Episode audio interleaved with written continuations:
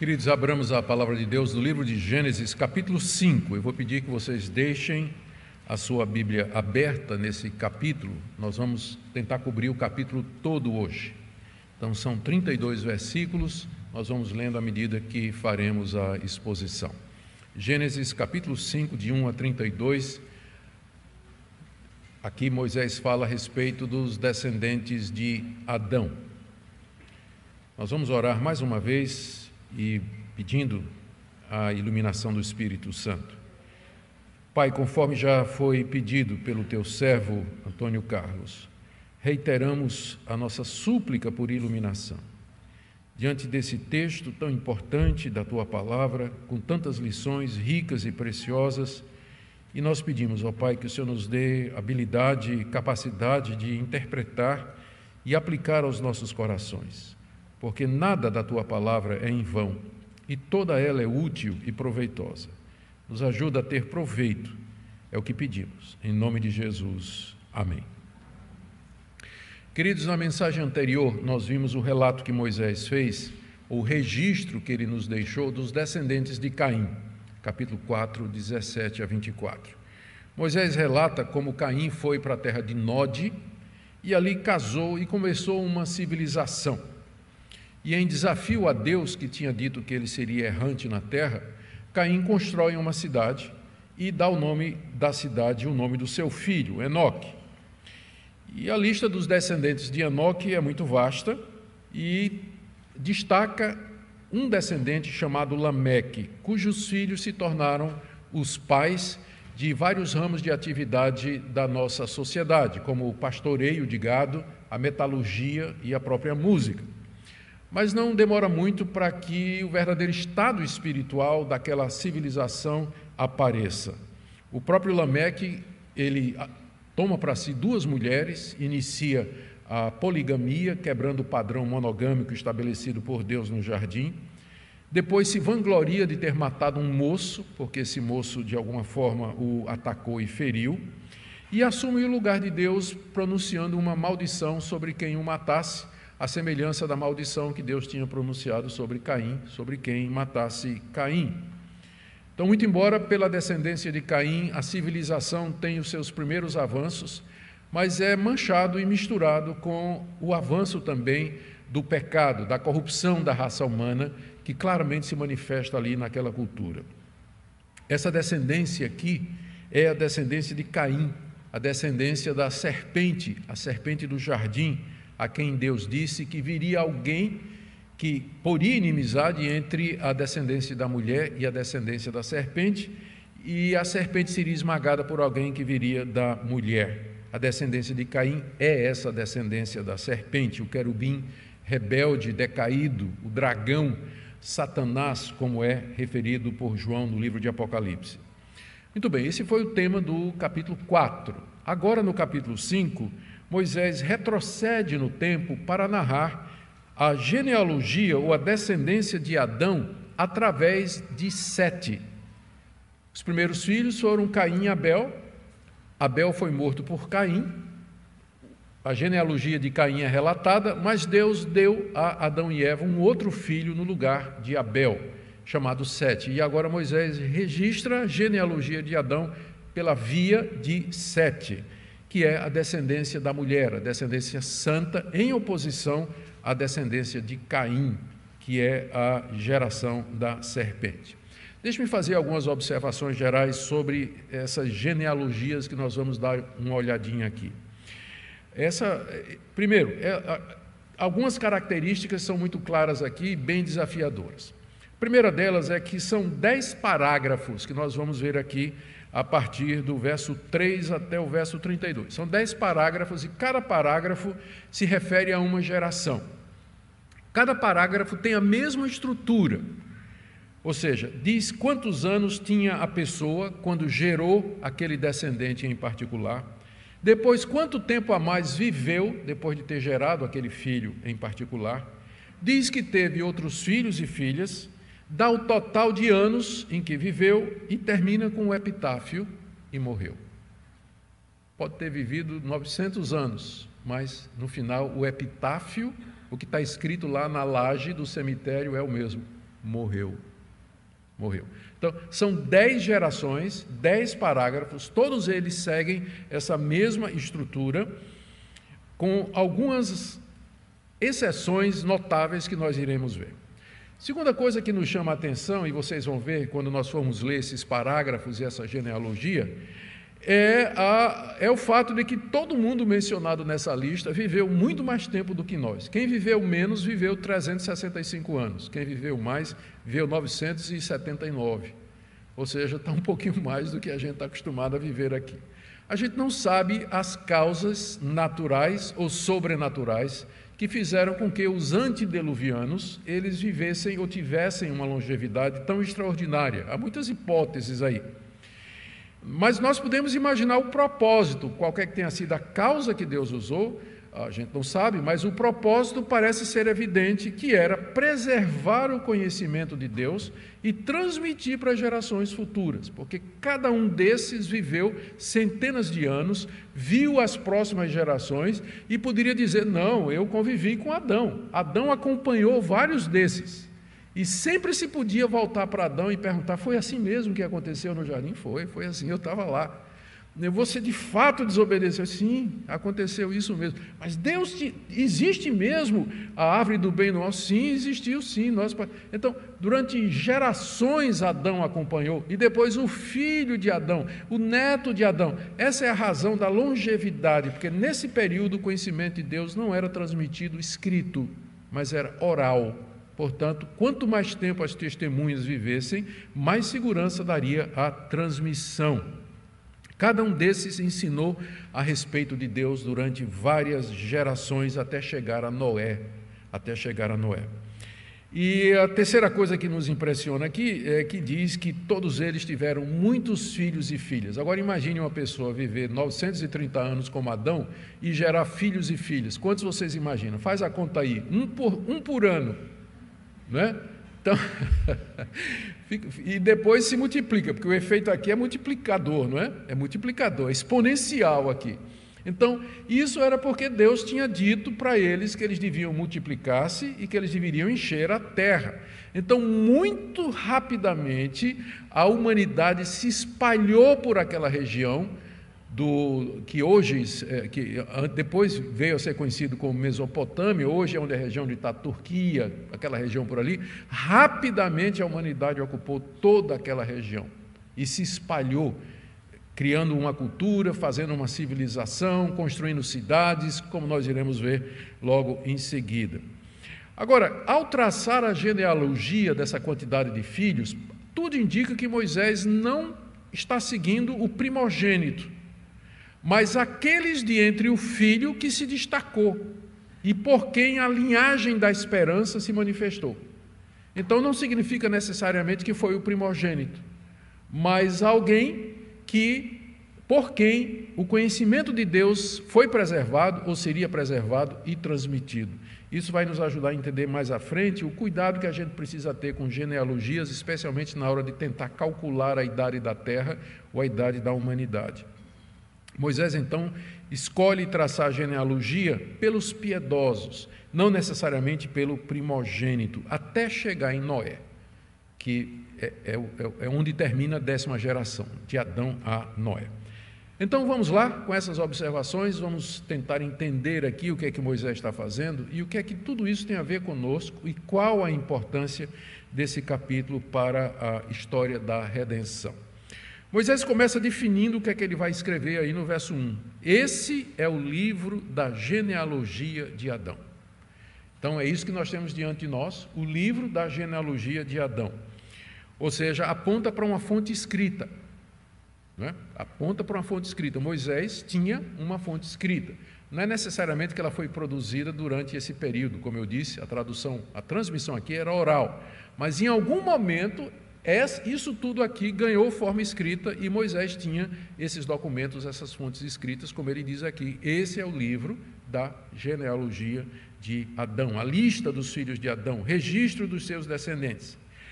Esse livro, ou seja, isso que nós temos aqui no capítulo 5, ele é citado literalmente duas vezes no resto da Bíblia. Para mostrar que quem veio depois entendeu que essa lista não era figurada, simbólica ou mítica, mas que era composta de pessoas reais. Então, a primeira citação está no livro de Crônicas, segundo livro das Crônicas, aliás, o primeiro livro das Crônicas, quando o cronista, o autor desse livro, ele registra a genealogia daqueles que vieram, dos judeus que vieram do cativeiro, de, muitos séculos depois disso aqui.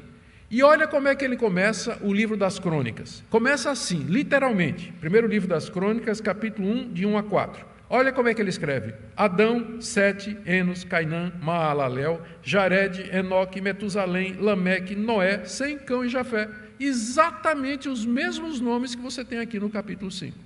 Ou seja, quem escreveu o livro de crônicas, séculos depois, ele recebeu essa lista aqui como sendo literal, histórica e tratando-se de pessoas reais. E a reproduz com exatidão. Mas o mais importante é que Lucas faz a mesma coisa. O segundo evangelista, perdão, o terceiro evangelista, Lucas, quando ele vai traçar a genealogia de Jesus, lá em Lucas capítulo 3, do verso 36 ao verso 38, olhe o que ele escreve: Noé, filho de Lameque, filho de Metusalém, filho de Enoque, filho de Jared, filho de Maalalel, filho de Cainã, filho de Enos, filho de Sete, filho de Adão e filho de Deus. Exatamente o capítulo 5 de Gênesis. Ou seja, Lucas entendia que essa genealogia aqui, ela era é, verídica. Ela relatava ou estava envolvida com pessoas que existiram realmente, por mais surpreendente que seja o tempo que elas viveram, mas eram pessoas que existiram. E para eles isso é importante, especialmente para Lucas isso é importante, porque ele ancora Jesus Cristo em Deus. Ele vai, ele vai dizendo quem foi o pai, quem foi o pai, quem foi o pai, até chegar em Adão, que era o quê? Filho de Deus. Consequência, Jesus é quem? Jesus é o Filho de Deus. Por isso que essas genealogias, elas têm que ser entendidas ou recebidas como históricas, porque elas têm um propósito teológico, elas ancoram a história da salvação na história real. Elas ancoram o plano de salvação de Deus na história real. Isso é importante para nós, é, uma, é, é dessa maneira que elas devem ser recebidas. Muito bem, Moisés, em seguida, ele reconta a criação do homem antes de entrar na genealogia. Ele reconta aí nos versos uh, eh, 1 e 2, dizendo assim: final do verso 1.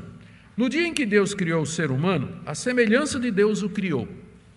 Deus os criou homem e mulher, os abençoou e lhes deu o nome de ser humano no dia em que foram criados. O que Moisés está fazendo aqui é repetir o que ele disse no capítulo 1, versos, verso 27.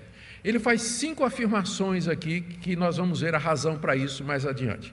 Primeiro, ele diz que, recapitulando o que ele já tinha dito no capítulo 1, que Deus criou o ser humano à sua imagem quando o fez. Moisés omite aqui a palavra, perdão, Moisés, Deus criou o ser humano à sua semelhança quando fez. Moisés omitiu a palavra imagem, mas está subentendido. As duas coisas, na verdade, uma é sinônima da outra.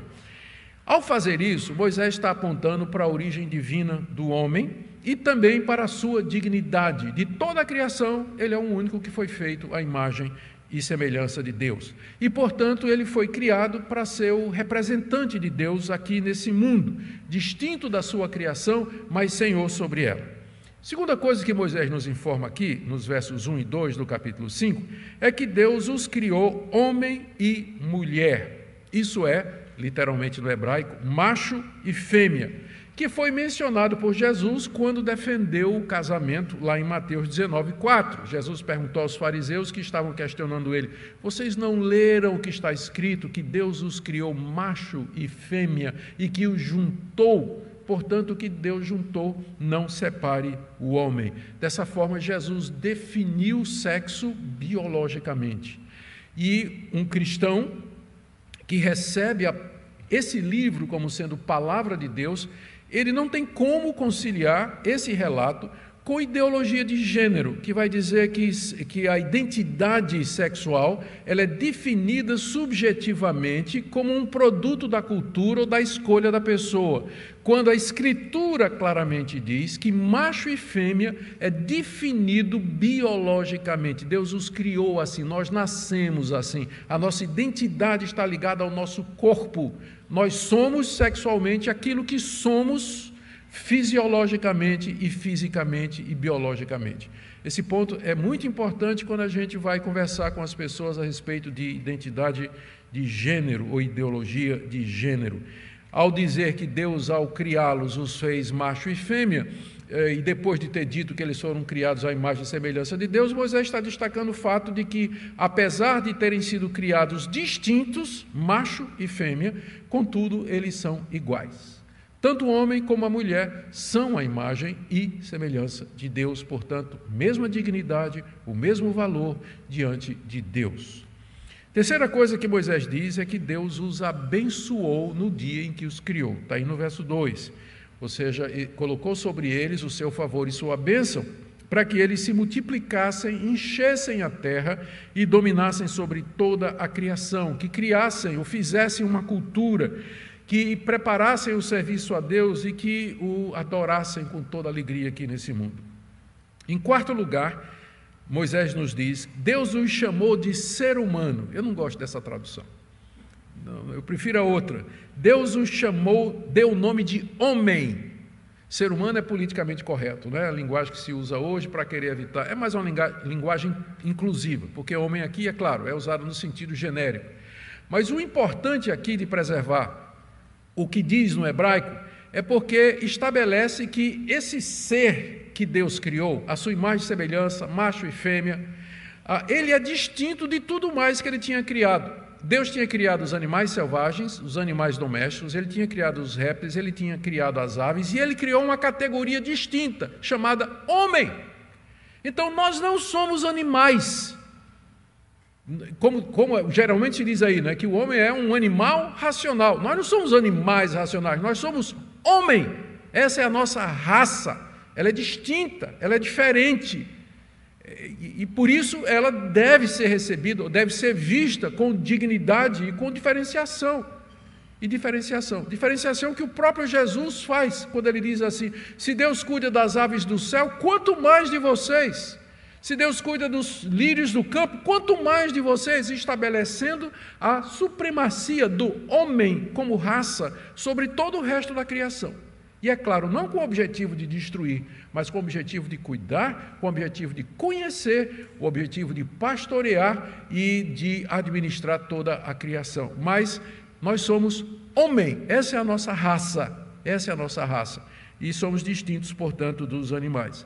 E a última coisa que Moisés diz é que tudo isso aconteceu no dia em que eles foram criados, se referindo ao fato de que isso aconteceu num dia de 24 horas, que foi o dia da criação. Dessa forma, Moisés recapitula quem é o homem, de quem ele vai traçar a sua genealogia. Ele é filho de Deus, foi feito à imagem e semelhança de Deus, foi abençoado por Deus, ele é homem, distinto do restante da criação, ele foi criado macho e fêmea, iguais, mas diferentes, e agora então vem a lista dos descendentes desse primeiro casal pelo lado de Sete, o terceiro filho deles, que está aí do verso 3 até o verso 32. Vamos ler? Adão viveu 130 anos e gerou um filho à sua imagem, conforme a sua semelhança, e lhe deu o nome de Sete. Depois que gerou esse filho, Adão viveu 800 anos e teve filhos e filhas. Todos os dias da vida de Adão foram 930 anos e morreu. Sete viveu cento e cinco anos e gerou Enos. Depois que gerou Enos, Sete viveu oitocentos e sete anos e teve filhos e filhas. Todos os dias de Sete foram novecentos e doze anos e morreu. Enos viveu noventa anos e gerou Cainã. Depois que gerou Cainã, Enos viveu oitocentos e quinze anos e teve filhos e filhas. Todos os dias de Enos foram novecentos e cinco anos e morreu. Cainã viveu 70 anos, gerou Maalalel. Depois que gerou Maalalel, Cainã viveu 840 anos, teve filhos e filhas. Todos os dias de Cainã foram 910 anos e morreu. Maalalel viveu 65 anos, gerou Jared. Depois que gerou Jared, Maalalel viveu 830 anos e teve filhos e filhas. Todos os dias de Maalalel foram 895 anos e morreu. Jared viveu 162 anos, gerou Enoque. Depois que gerou Enoque, Jared viveu 800 anos e teve filhos e filhas. Todos os dias de Jared foram 962 anos e morreu. Enoque viveu 65 anos. Esse é o que teve o filho mais jovem, né? Que era o mais jovem quando teve filhos. Enoque viveu 65 anos e gerou Metusalém. Enoque andou com Deus e depois que gerou Metusalém, viveu 300 anos e teve filhos e filhas. Todos os dias de Enoque foram 365 anos. Enoque andou com Deus e não foi mais visto, porque Deus o levou para junto de si. É o único que não termina dizendo e morreu. Metusalém viveu 187 anos e gerou Lameque. Depois que gerou Lameque, Metusalém viveu 782 anos e teve filhos e filhas. Todos os dias de Metusalém foram 969 anos e morreu. É o mais longevo. Lameque viveu 182 anos, gerou um filho e deu o nome de Noé, dizendo: Este nos consolará dos nossos trabalhos e das fadigas de nossas mãos nessa terra que o Senhor amaldiçoou. Depois que gerou Noé, Lameque viveu 595 anos e teve filhos e filhas. Todos os dias de Lameque foram 777 anos e morreu. Noé tinha 500 anos de idade e gerou Sem, Cã e Jafé. Essa é a genealogia de Adão, a genealogia de, do homem.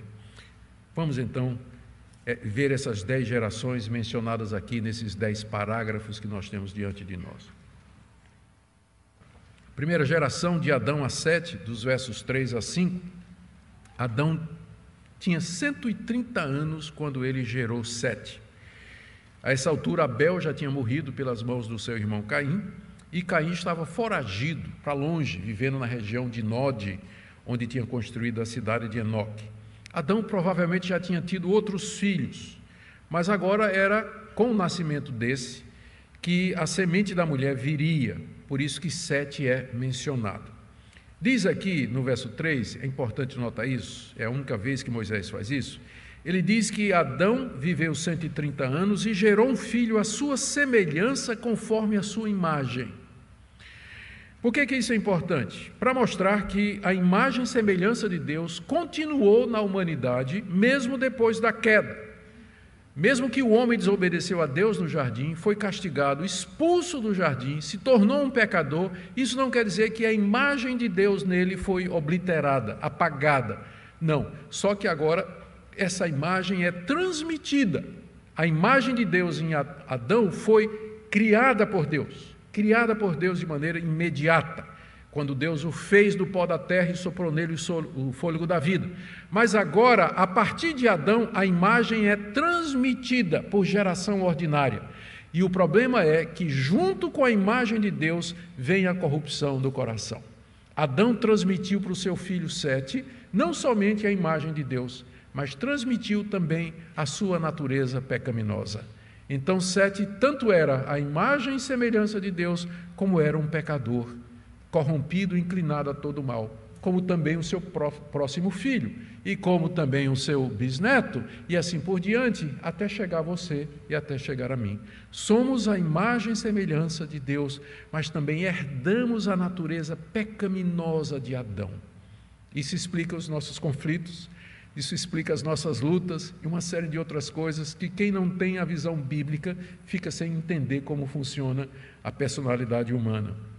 Depois de Sete, Adão viveu mais 800 anos. Pode imaginar isso? 800 anos. E teve filhos e filhas, não sabemos quantos. Aos 930 anos, diz aqui Moisés, Adão morreu. Ele voltou ao pó de onde havia sido tomado Cumpriu-se o que Deus disse: No dia em que comeres do fruto, certamente morrerás. Adão começou a morrer naquele dia e sua morte levou 930 anos. E finalmente a morte bateu a porta e o primeiro homem vai ao pó de onde ele tinha sido formado. Depois a próxima geração, sete aenos, do verso 6 ao verso 8. Nós lemos aqui que Sete, o filho de Adão, por sua vez gerou um filho chamado Enos. com 105 anos de idade, tinha 105 anos, deve ter tido outros filhos antes. Mas foi por Enos que a descendência da mulher haveria de se desenvolver. Nós lemos no capítulo 4, onde Moisés fez um parágrafo, que foi durante o tempo desse neto de Adão que o culto a Deus se desenvolveu. Está aí no capítulo 4, de 25 a 26.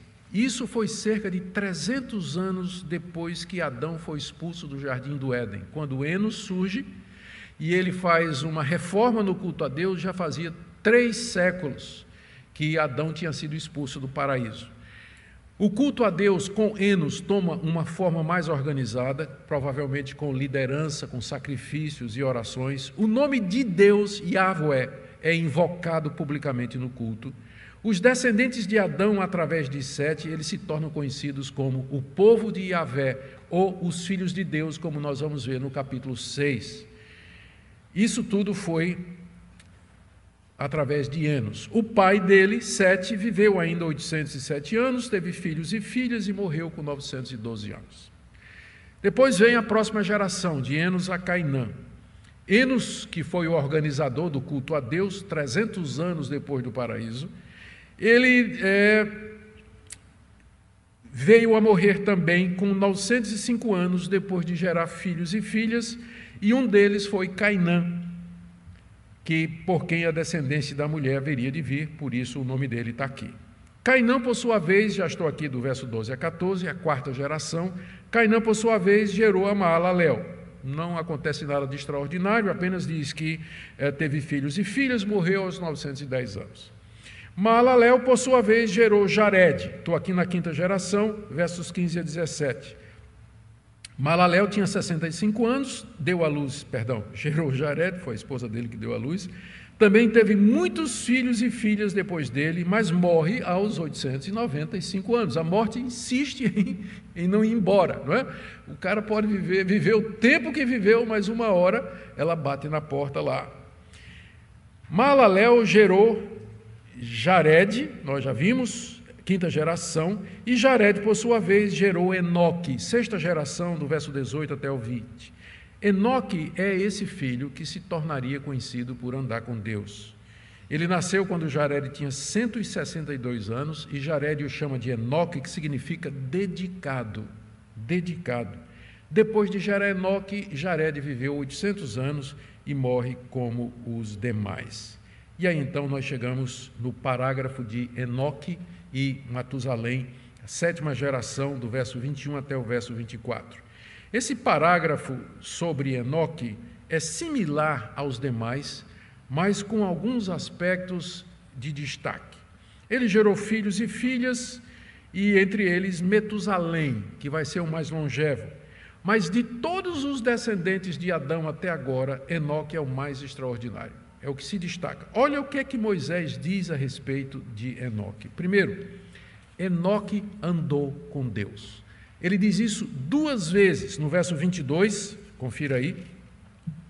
Enoque, final do verso, no início do verso 22, Enoque andou com Deus, e depois no verso 24, Enoque andou com Deus.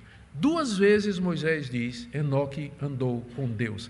Essa expressão andar com Deus relembra o que, é que havia acontecido no jardim, quando Deus vinha todo fim de tarde para andar com Adão. Então, andar aqui com Deus, Enoque andou com Deus, pode ser entendido de duas maneiras. Primeiro, literalmente, Deus assumindo uma forma humana, da mesma forma que ele fez com Adão lá no jardim ele assumiu uma forma humana, é o que a gente chama de uma teofania ou uma cristofania, uma manifestação de Cristo antes da encarnação. E ele vinha e andava com Enoque, conversava com Enoque, cara a cara, olho no olho.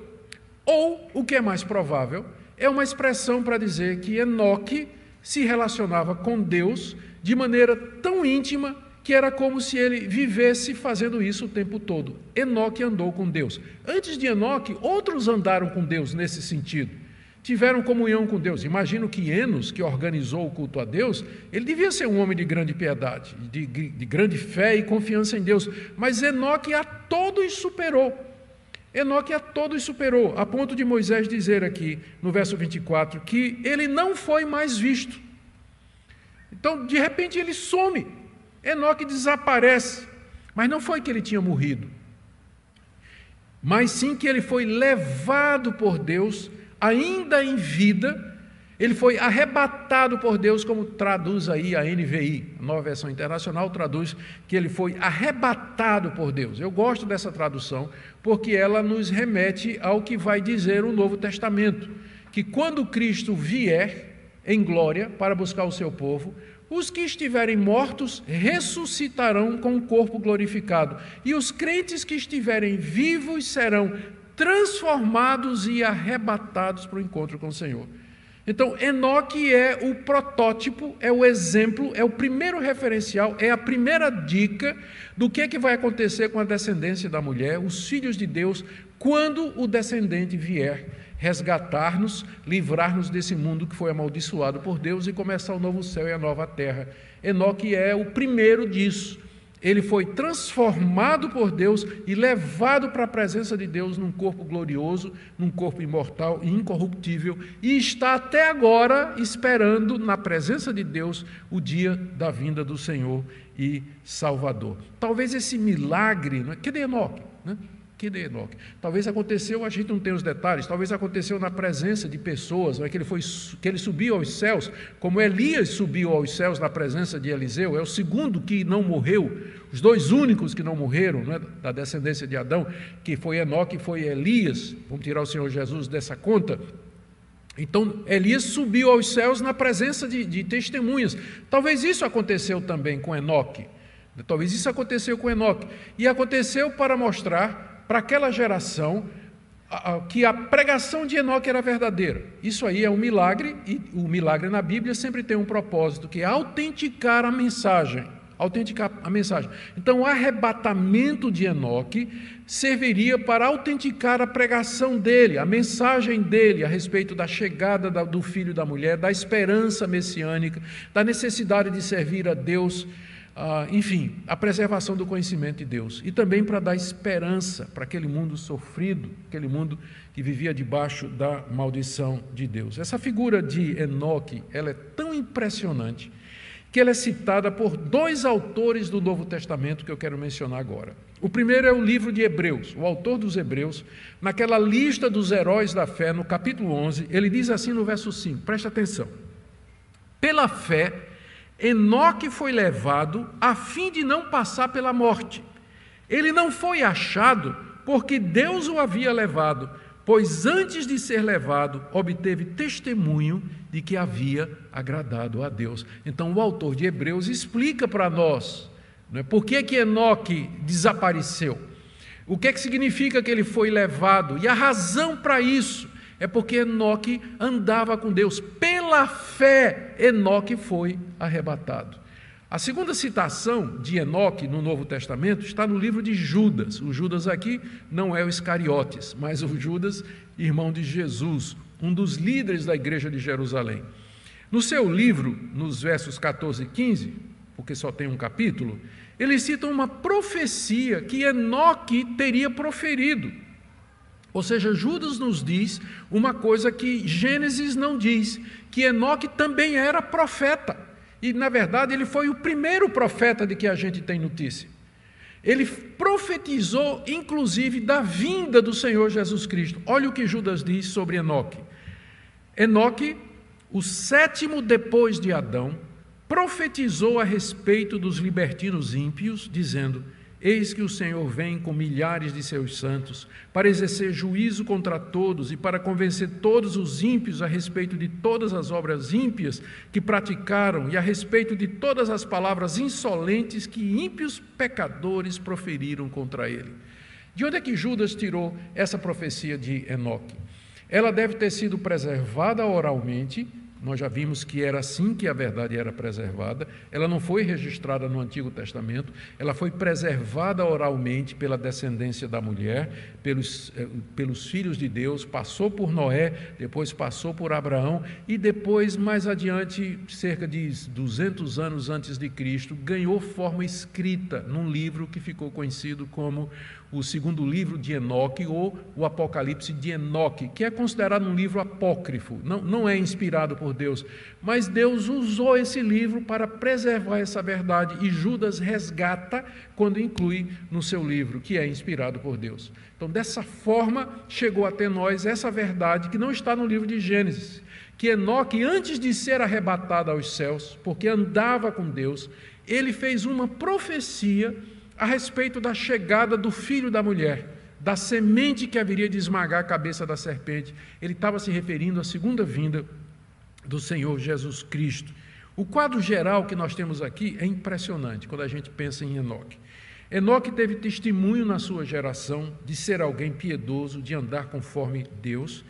E a gente aqui tem que lembrar o que é que significava ser piedoso e santo naquela época. Porque quais eram os referenciais da religião naquela época? Hoje, o cristianismo é uma religião altamente organizada, sofisticada, tem confissão de fé, temos rituais, temos liturgia, temos é, ordenanças, mas no período antes do dilúvio, bastante primitivo, né, em que consistia a religião desse povo que adorava a Deus? Já, nós sabemos, já vimos algumas coisas, vocês conseguem lembrar? A guarda do dia do sábado, que foi lá na criação, não é isso? Foi a primeira ordenança. O casamento monogâmico, sacrifício dos melhores animais, episódio de Caim e Abel, invocação pública do nome de Deus, episódio de Enos, o organizador do culto, e fé na promessa da chegada do Messias, Gênesis 3,15, o proto-evangelho dado lá no jardim. Então, esses eram os pontos da religião dos antediluvianos. Ainda era muito simples, mas tinha todos os essenciais que nós temos hoje.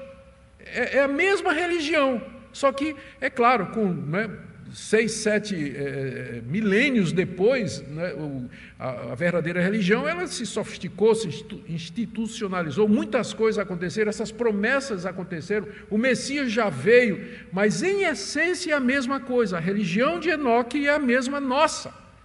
Ele andou pela fé nas promessas. Ele vivia de acordo com a piedade que Deus havia revelado e Deus o levou para si. É o tipo da igreja que vai ser arrebatada na vinda do Senhor Jesus Cristo. Muito bem, vamos correr aqui para a oitava geração. É Metusalém e Lameque. Metusalém é o filho de Enoque. E ele, aqui Moisés retoma o padrão da lista. Metusalém, ele gera Lameque, que não é o Lameque de Caim, não é? aquele malvadão lá e gera Lameque e mais filhos e filhas e morre também. É interessante, né, como eu disse, Metusalém é o mais longevo, 969 anos. Se tivesse vivido mais um tiquinho, tinha chegado a mil, né? Mas chegou perto, mas não teve jeito, não escapou, ele morreu. Eu soube uma vez, não sei se essa história é verdadeira, de uma pessoa que era, e eu sempre ouvi essa história e gostava de contar, gosto de contar para o pessoal que diz que genealogias, elas, para que serve isso, né? Então alguém pegou essa genealogia aqui, um descrente, e foi lendo. Fulano viveu tanto, morreu. Fulano tanto, morreu, morreu, morreu, morreu. Rapaz, eu vou morrer.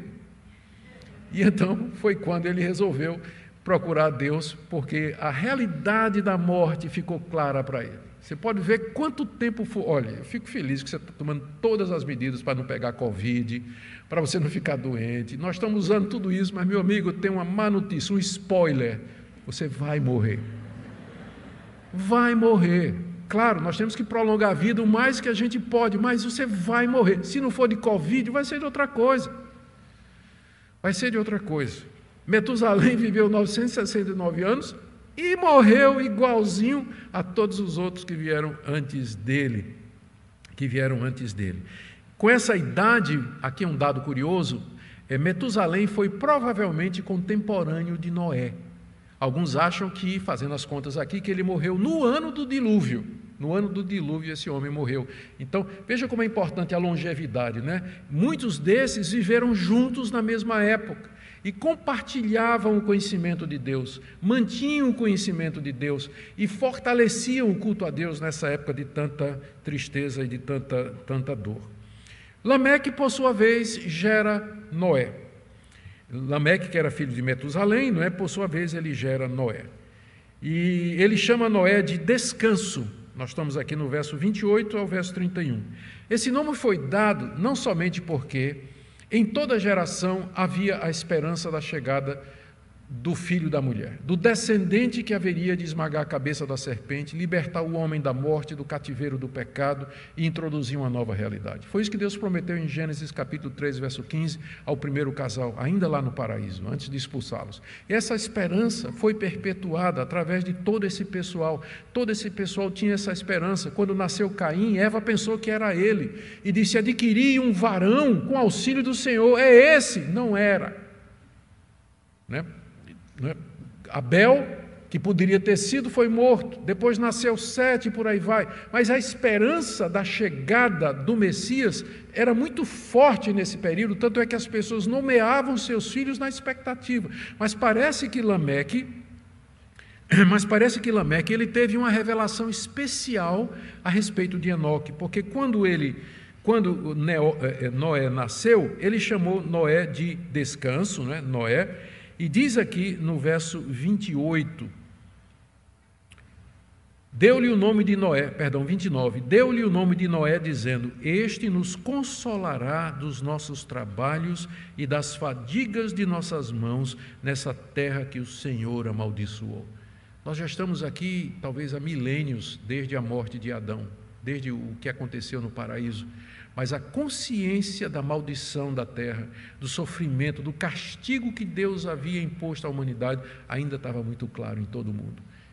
Noé, quem sabe, vai ser aquele que vai nos trazer consolo, que vai nos trazer alívio de todo esse sofrimento que nós estamos passando desde que o nosso primeiro pai, Adão, pecou e nos precipitou e todos os nossos filhos a essa condição de miséria, de culpa, de corrupção e finalmente de morte. Quem sabe é esse, Noé, ele vai nos dar descanso. Noé de fato deu descanso, ele foi o único daquela época que escapou da destruição quando veio o dilúvio, que é o tema do capítulo 6. Mas ele não era o Messias, embora com certeza ele pregou a respeito do Messias, como Pedro vai dizer na sua carta, na sua eh, primeira carta, né, que Noé ele profetizou, ele ensinou, ele pregou o Evangelho. Na verdade, ele vai dizer que o Espírito de Cristo estava em Noé quando ele anunciou o Evangelho. Mas isso fica para o próximo, a próxima mensagem nesse texto aqui. Vamos então já nos encaminhar para o fim, queridos, depois de vermos todos os dez parágrafos dessa genealogia. Faltou só, perdão, a última, do verso 10, perdão, verso 32, a décima geração, onde nós lemos assim: Noé tinha 500 anos de idade e gerou Sem, Cão e Jafé. Finalmente chega a pessoa mais importante dessa genealogia, que é Noé, que é introduzido apenas com duas informações: que ele teve três filhos, é diferente dos outros, é que só registra um filho, teve muito mais, é claro, mas registra só um. Mas aqui registra três. Sem Cão e Jafé. Um deles vai ser aquele por quem a linha da esperança vai continuar. Vai ser Sem. Né? Vai ser Sem. Vamos ver isso. Mas é por isso que são três aqui. E diz que ele tinha 500 anos quando aconteceram esses fatos que serão narrados no capítulo 6. Certamente Noé teve filhos e filhas antes, mas esses três são aqueles que ficaram fiéis ao ensino do seu pai, e um dos três seria aquele por quem a linha da esperança haveria de continuar. O que, é que Moisés queria ensinar aos israelitas contando isso do capítulo 5? Ele escreve o livro da genealogia de Adão. O que é que ele queria mostrar?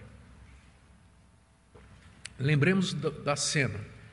Moisés está acampado com os israelitas às margens do rio Jordão, próximo a atravessar o rio para entrar na terra que Deus havia prometido e conquistá-la. E Moisés está escrevendo, é aqui que ele escreve os cinco livros de Moisés: Gênesis, Êxodo, Levítico, Número e Deuteronômio. Então, a audiência primeira de Moisés são os israelitas, que tinham saído recentemente do Egito, onde passaram 400 anos como escravos. Então, o que, que Moisés quer? Qual o propósito dele? Primeiro, mostrar aos israelitas a continuação da humanidade no mundo, mesmo depois da expulsão do Éden de que havia uma continuidade, que há uma continuidade. Adão foi filho de Deus, criado à sua imagem e semelhança, e seus filhos, por sua vez, se multiplicaram e transmitiram a imagem e semelhança de Deus. Essa imagem, entretanto, estava agora manchada pelo pecado, e a morte, como consequência, era uma realidade inexorável. A única exceção foi Enoque, prefigurando a glória final dos descendentes da mulher, e assim os israelitas deveriam entender o porquê da morte ser uma experiência universal. Muitos israelitas poderiam perguntar, mas por que nós passamos 40 anos no deserto? Por que, que os nossos pais morreram no deserto? Por conta da rebelião deles, a resposta é: vocês são filhos de Adão. Filhos de Adão morrem, herdam a imagem de Deus, mas herdam também uma natureza pecaminosa. E isso dava explicação dava uma visão correta da realidade da vida e da morte para os israelitas, que era diferente da visão pagã do Egito, onde eles estavam, e dos cananeus para onde eles iam. Eles podiam entender por que, que as pessoas morriam, por que, que as pessoas eram más, mas ao mesmo tempo por que, que tinha gente boa, a imagem de Deus num coração corrompido. E a morte chegando como consequência. Essa explicação é extremamente importante para a cosmovisão dos israelitas. Segunda coisa, que eu creio que Moisés pretendia, era dizer que trazer esperança para os israelitas. Eles estavam na linha da esperança. Eles eram os portadores da promessa. Eles eram os descendentes de Abraão, Isaac e Jacó, que eram filhos de Sem, que eram filhos de Noé. Então eles vinham pela linha de Sem, eles eram semitas, é por isso que esse é um dos nomes né, dos judeus, eles são chamados de judeus, hebreus ou semitas, exatamente porque eles vêm diretamente dessa linhagem do filho de Noé. Eles eram os portadores da esperança, eles eram aqueles de quem viria o Messias, através de quem Deus cumpriria a promessa de esmagar a cabeça da serpente. Foi por isso que Deus os preservou no Egito, foi por isso que Deus os tirou do Egito, era por isso que Deus haveria de dar aquela terra, e era por isso que eles deviam andar nos caminhos de Deus, como Enoque andou e agradou a Deus, viveu pela fé. Terceira razão que eu posso imaginar, é que Moisés registrou tudo isso para mostrar que Deus abençoa e preserva aqueles que o amam e andam com ele. Há um contraste óbvio aqui entre a linhagem de Adão, através de Sete, terminando em Noé, e a linhagem de Caim, que está no capítulo 4, que a gente viu na mensagem anterior. A linhagem de Caim é marcada pela violência, pela pela imoralidade, pelo, ah, pelo, assassinato, pelo deboche, pela ironia e pela revolta contra Deus. É uma geração que se afastou realmente de Deus, mas a geração, por esse lado aqui que nós acabamos de ver, é uma que preservou o culto a Deus, é uma onde tinha gente piedosa, gente que foi arrebatada ao céu, é gente que de fato serviu a Deus de todo o coração, onde o culto a Deus foi é, preparado e tudo mais. E é interessante que quando no capítulo 4 se fala da geração de Caim, não diz a idade deles. Parece que Moisés queria associar longevidade a andar com Deus, a, a, a linhagem santa. Não é à toa que quando Moisés vai dar os dez mandamentos mais tarde, o que é que diz o quinto mandamento? Honra teu pai e tua mãe para que se prolonguem os teus dias. Moisés associa a longevidade à piedade, à obediência a Deus, andar com Deus. Essa é a mensagem que está aqui. Isso aqui prepara os israelitas para as leis que virão mais adiante, onde Deus vai dizer: Eu vou fazer você prosperar na terra, vou abençoar você, mas você tem que andar nos meus caminhos, como aquela geração. Aquelas dez gerações andaram de Adão até Noé e foram abençoados você também será abençoado se andar assim. E por último, eu creio que Moisés queria preparar os seus leitores para o desastre que vai chegar no capítulo 6.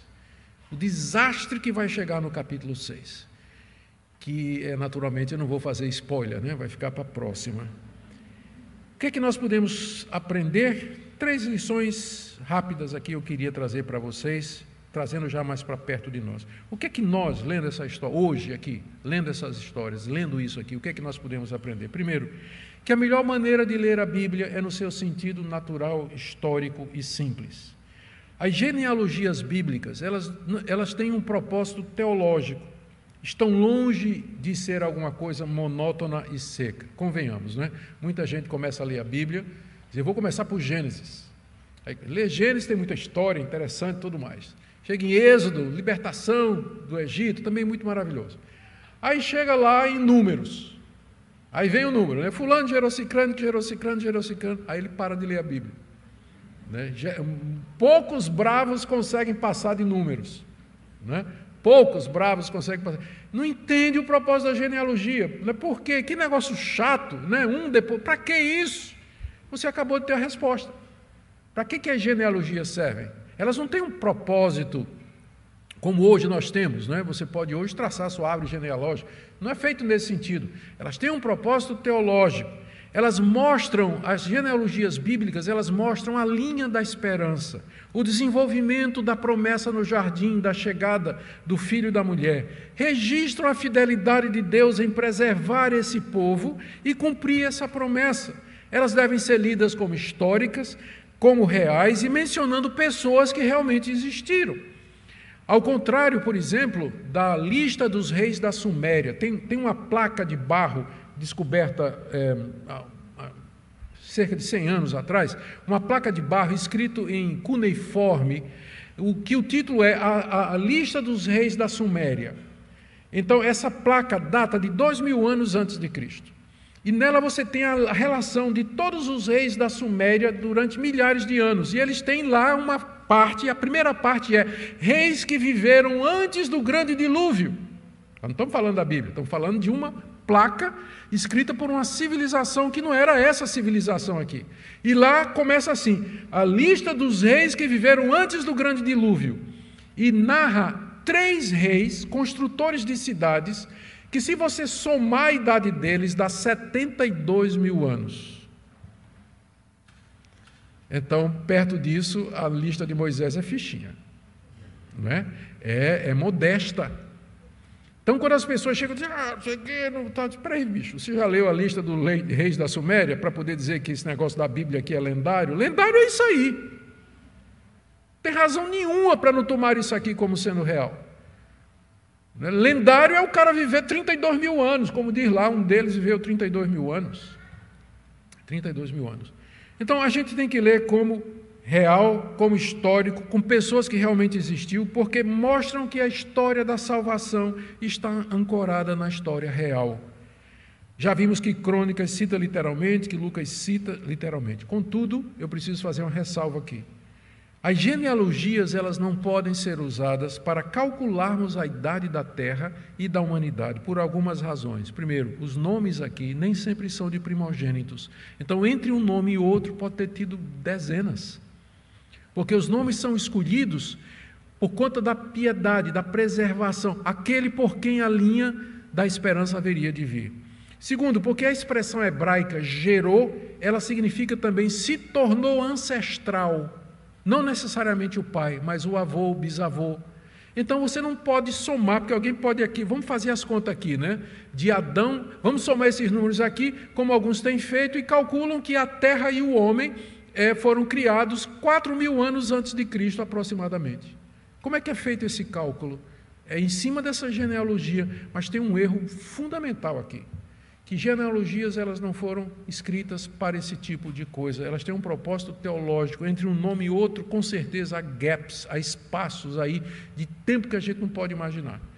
Então não não precisamos ter cuidado é, com isso, né? A segunda aplicação que eu queria trazer para nós, eu já fiz, é a consciência da realidade inescapável da morte. E eu queria que você saísse daqui hoje impressionado com isso. Se você puder só dessa genealogia se lembrar, não quero que você lembre dos nomes, nem dos números, mas que você lembrasse só disso aqui, e morreu. Que você vá para casa com essas dez vezes que aparece, nove, porque Enoque não aparece, não é? Então, nas dez, nove vezes que aparece, e morreu, e morreu, e morreu, e morreu. E você perceba que essa realidade é aquilo que lhe aguarda. Você vai morrer, e eu também. Nós vamos morrer, nós vamos voltar ao pó a não ser que Jesus venha antes. Mas nós vamos voltar ao pó. E a pergunta sempre é essa: estou pronto para isso? Estou pronto para enfrentar o meu Criador? Estou pronto para enfrentar a realidade última da existência? A questão existencial maior que tem desafiado a todos, o que é a morte, por que, é que ela existe, por que, é que todos passam por isso, por que, é que é uma experiência universal. Se não outra coisa, pelo menos isso eu queria que você levasse com você nessa noite. e que isso levasse você a refletir com sobriedade. Você está gastando os seus anos. Estou falando aqui para os moços, né, jovens, estou vendo crianças também. Então, você, estamos, o tempo está passando, nossa vida está passando. Estou vendo gente da minha idade aqui, não é? gente talvez até com um pouquinho mais do que minha idade também. Então, o que, que isso tudo representa para nós? E por último, esse texto nos ensina a sermos gratos a Deus, porque essa promessa já se cumpriu. Nós vivemos, podemos dar graças a Deus que nós vivemos numa época em que podemos olhar para trás e ver que há dois mil anos a promessa feita no jardim se cumpriu, quando Jesus de Nazaré, nascido de mulher, nascido sob a lei, filho de Deus, ele deu sua vida na cruz, esmagou a cabeça da serpente, e agora falta só a profecia de Enoque. Enoque profetizou: Estou vendo o Senhor vindo nos céus com os seus santos para julgar os ímpios, julgar a descendência da serpente. Quem sabe a gente vai ser também a geração que vai ver a vinda do Filho do Homem cumprindo a profecia de Enoque. A profecia lá do jardim já se cumpriu, estamos aguardando a profecia de Enoque se cumprir. Graças a Deus, porque seu filho já veio e ele já cumpriu essa promessa. E mesmo que a gente pense na morte, por outro lado, a gente pode pensar na vida, graças a ele. Amém?